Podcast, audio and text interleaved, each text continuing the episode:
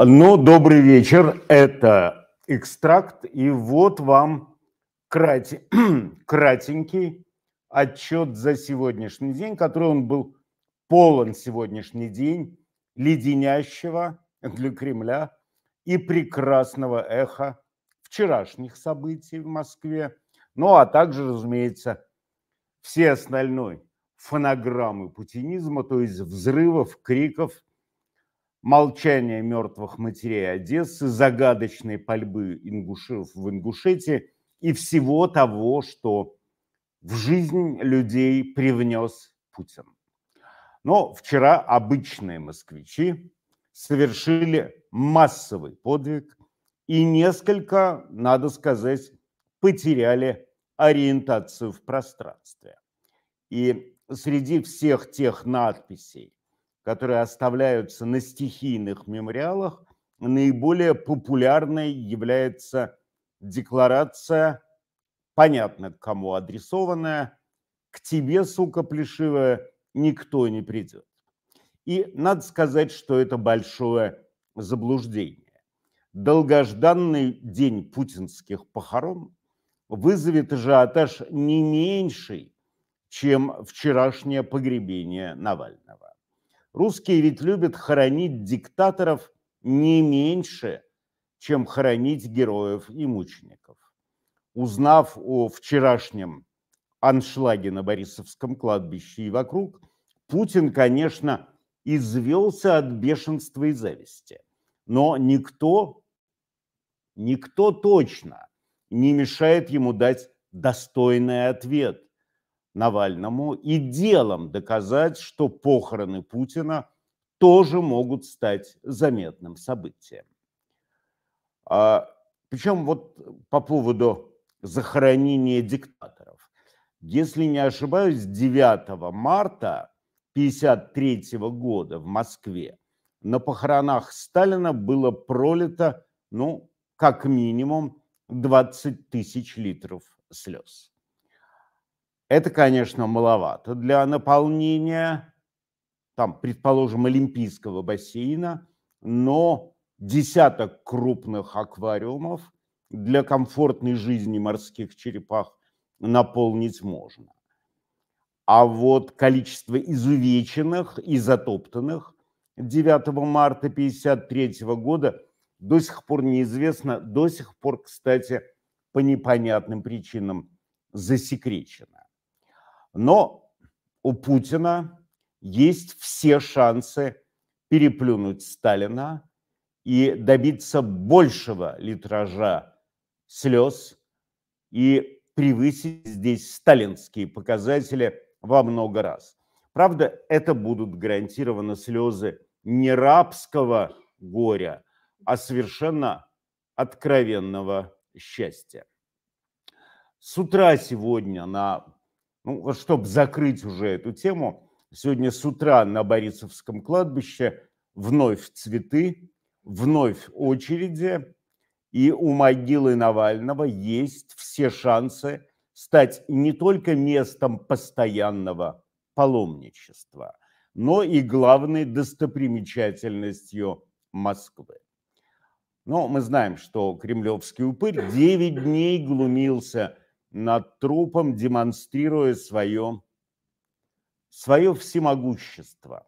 Но, несмотря на то, что он устроил эту омерзительную загробную комедию, схватку с мертвецом Путин все же проиграл. И вот эти цветочки к Навальному стали символом массовой ненависти и презрения к Путину. Дело уже совсем не в самом Навальном. Благодаря своей мученической смерти он перерос тот самый политический земной образ, и все его ошибки, вероятно, будут списаны и забыты. И могила просто стала серьезным символом просчетов, глупости и преступности Кремля. Этого следовало ожидать, конечно же. Никаких серьезных шансов у Путина не было. Он по большому счету уже приелся и осточертел всем, кроме шизанутых фанатиков державности. Да, их много, и их голос наиболее громогласен в медийном пространстве, но тем не менее все равно это мертвечина, ибо Путин проповедник абсолютно мертвой, давным-давно ушедшей идеи. И Путина заждалась свалка истории. Впрочем, тут не надо обольщаться, не надо, не надо э, предаваться избыточному оптимизму. Дело в том, что агония кремлевской твари может быть очень долгой и очень страшной. Но там вот на кладбище а, и вокруг него рыдают эшники, рыдают чекисты, те десятки тысяч лиц, что схватили камеры распознавания, они, а, ну, их уже невозможно осилить и охватить полицейским террором. Их слишком много, а люди все идут и идут, добавляя все новые и новые лица, и тем самым делая задачу террора вовсе, вовсе невыполнимой. И тут становится понятно, что никакие цифры, официальные, неофициальные, не играют никакой роли. Даже если бы это были три тысячи или две тысячи человек, а было гораздо в десятки раз больше, вероятно. Хотя никто не может предложить точного, аккуратного и отчетливого подсчета. Но даже если бы это было всего 2-3 тысячи в тех жутких условиях, в которых находятся москвичи, в том страхе это уже очень много. И сносить Навальнинскую могилу, я понимаю, что у Кремля наверняка уже зачесались лапки это сделать, вот просто взять бульдозер и заодно еще схрючить и все Борисовское кладбище. Но это уже делать поздно.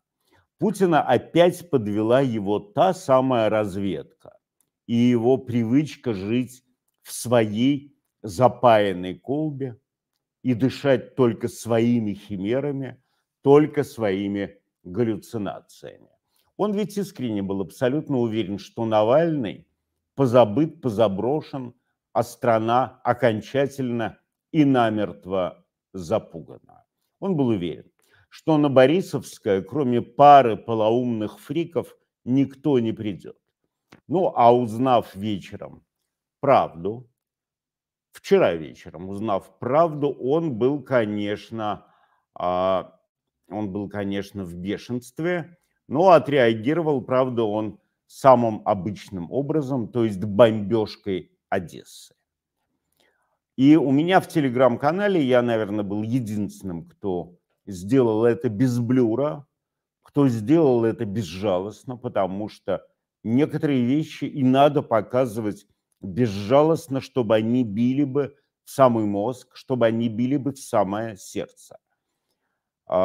Ну, я вам могу сказать, что я не припомню ни одного крупного произведения живописи, где лица главных героев были бы заблюрены. Как раз лицо и живое, и мертвое – это величайший на данный момент передатчик смыслов, идей, боли и радости. И вот у меня выложен в телеграм-канале отчет о одесской бомбардировки, о бомбардировке Одессы. И мы там видим ребенка. И мы понимаем, что к этому малышу Путин пришел во сне и поцеловал его в животик ракетой. Ребенка, ребенок по утверждению спасателей, которые выкопали его трупик из развалин, умер не сразу. Ну, у них наметанный глаз, они не первые бомбежные завалы разбирают. Дело в том, что, вероятно, под тяжестью просевших от взрыва бетонных плит дробились, лопались кирпичи, бетонные блоки перекрытий проседали, и малыша этого долго расплющивало. Личко его было заплаканным. Вероятно, он кричал, но вот за воем сирен, за грохотом бомбежки, ночной бомбежки Одессы он не был слышен. Впрочем, как мы знаем, Путин продолжает утверждать, что убивать – это его право и его обязанность, ибо русский мир совершенно ненасытен до крови. Но чуть ниже или чуть выше по ленте в телеграм-канале Невзоров у меня расположено и, э, я бы сказал, не оставляющее никаких сомнений в возможностях ВСУ, видео бомбежки Петербурга. На видео удар по Пискаревскому проспекту в Санкт-Петербурге. Но так называемый план Путина, о котором столько говорилось, согласно которому, строго согласно которому идет СВО, этот план оказался гораздо, гораздо затеистей, чем предполагалось. Бомбежка Питера – это тоже, вероятно, часть этого хитрого плана. Так или иначе, но сезон охоты на Санкт-Петербург открыт. Дроны узнали дорогу. ПВО Санкт-Петербурга наглядно доказало свою дырявость. Пропаганде, русской пропаганде, которая вздумала было зайтись в вопли про террористов, вот и ей оказалось уже очень сложно объяснить, почему Одессу бомбить можно, а Санкт-Петербург нельзя. Но, впрочем, мы знаем, что СМИ России никогда не беспокоили такие мелочи, как так называемая логика. Так что, скорее всего, они какую-нибудь пропагандистскую изобретут. Когда и куда прилетят следующие дроны и ракеты ВСУ, не вполне понятно. Но питерцы, ну что, питерцы, они могут не беспокоиться, ибо разрушение их кварталов и их музеев – это просто великая часть плана великого Путина. В марте они смогут проголосовать за продолжение таких бомбежек. А к смертям и развалинам надо отнестись то, что называется с пониманием. Это тоже часть плана Путина. Ну вот известно, что вечером сегодня бомбежка Питера и Ленобласти сместилась поближе к Бронке. Там порты. Но оттуда еще вот таких точных известий, так чтобы можно было ручаться за них, а, еще нет. Известно, что там хаос, паника и полнейшее непонимание. Вот обратите внимание, с какой легкостью, с какой простотой, с какой, я бы сказал, привычностью и обиходностью мы уже говорим о бомбежке Питера, бомбежке Одессы, Одессы и вообще о мертвых младенцах и разрушенных домах на Пискаревском проспекте. Имя всему этому кошмару – Путин. И об этом следует помнить. При этом еще следует понимать, что снаряды для всяких древних гаубиц у Северной Кореи купить можно, а вот современные ПВОшные установки взять абсолютно неоткуда. И никакой, никакой, никакой технологической возможности восполнять огромные потери ПВО у России нету.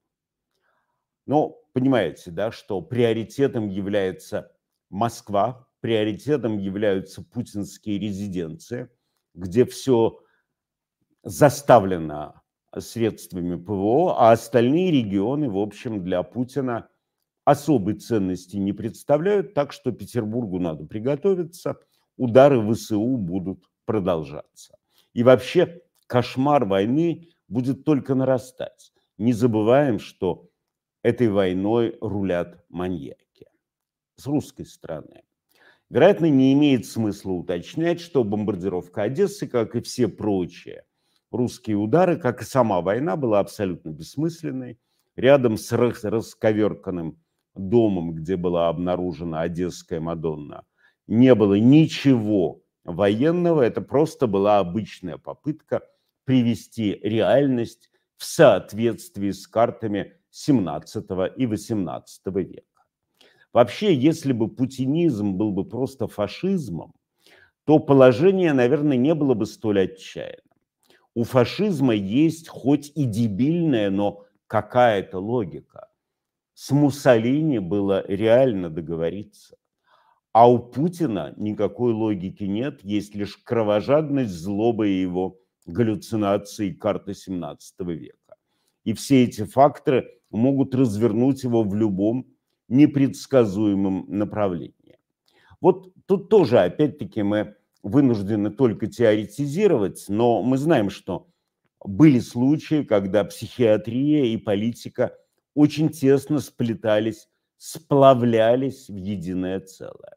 Прецедентов аномального, невероятного поведения правителей царей а, много в истории, но очень сложно, очень сложно размыть наслоения, которые были созданы фанатами, преданными биографами, и получить вот реалистическую картину того, что на самом деле двигало э, выдающимися злодеями того времени.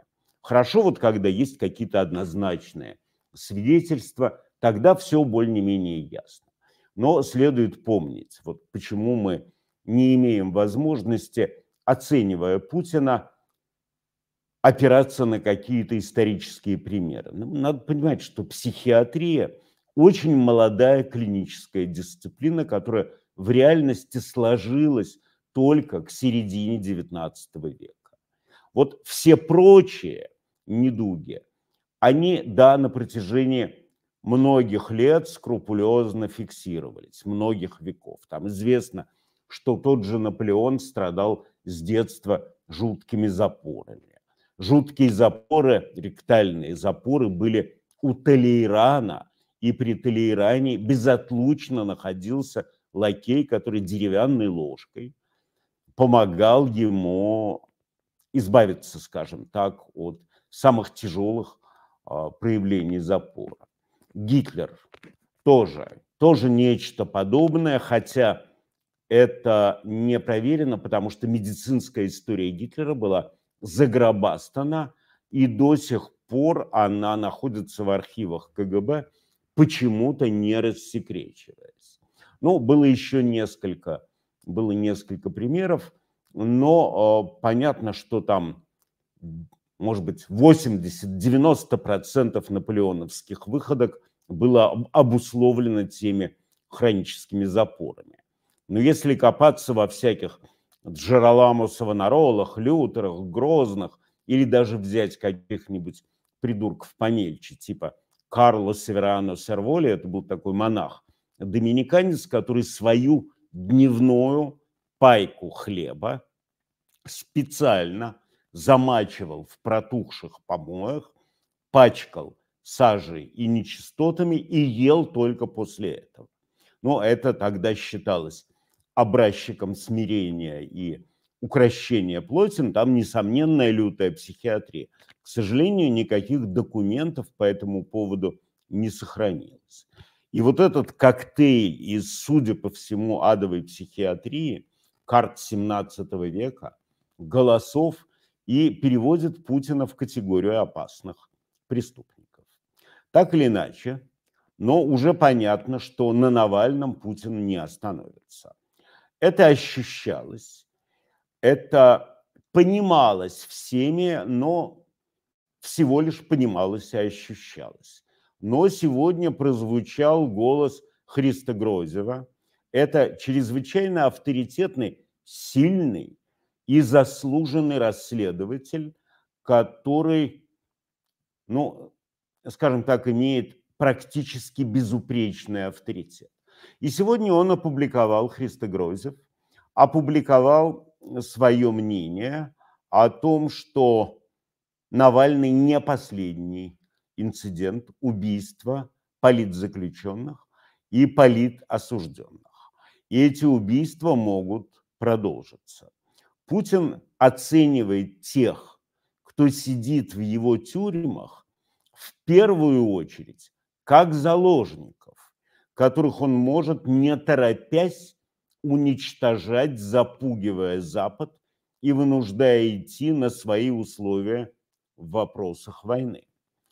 И, по мнению Грозева, убийство Навального в тюрьме было элементарным уничтожением заложника для того, чтобы показать Западу и цивилизованному миру, что никаких красных линий, никаких границ поведения у него, у Путина больше нету, и что он будет действовать по проверенной, старенькой, известной э, тактике всех озлобленных террористов.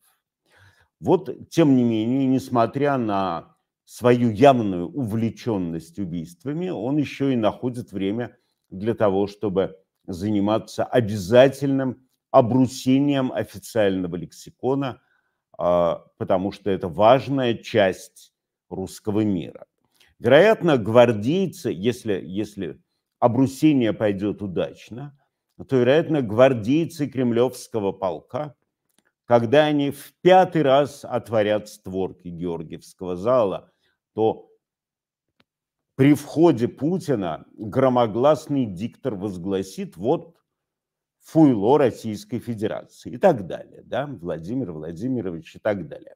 Но вообще монгольское, но все-таки основательно русифицированное словечко фуйло могло бы заменить отвратительное американское слово «президент» нестерпимое для ушей державников и патриотов. Фуйло могло бы стать наследственным титулом, его можно было бы закрепить и специальным указом, и вообще вписать в Конституцию. Все, кстати говоря, звучало красиво. Там, открываешь Конституцию на известной статье и читаешь, что фуйло Российской Федерации является гарантом пыток, войны, маразма, оно же определяет, оно же определяет основные направления. Но проблема заключается в том, что поначалу будут, конечно, на международном уровне заминки. Вот, в частности, премьер-министр Эстонии Кая Калас отказалась называть Путина президентом России, пояснив, что у меня язык не повернется назвать тот процесс, который будет происходить в России в марте, выборами. Никакой титул к фамилии Путин я не добавляла и добавлять тем более не собираюсь. Но, понимаете, называть его просто Вовой тоже не прокатит, а упоминать его как-то придется. Разумеется, премьер-министр приличной страны не может себе позволить употреблять всемирное и вот это самое известное обозначение Путина, но есть, есть прекрасное понятие «упырь». Ну да, оно послабее, им тоже подходит, и в принципе упырь – выражение строго литературное, не содержащее никакого такого особо негативного смысла.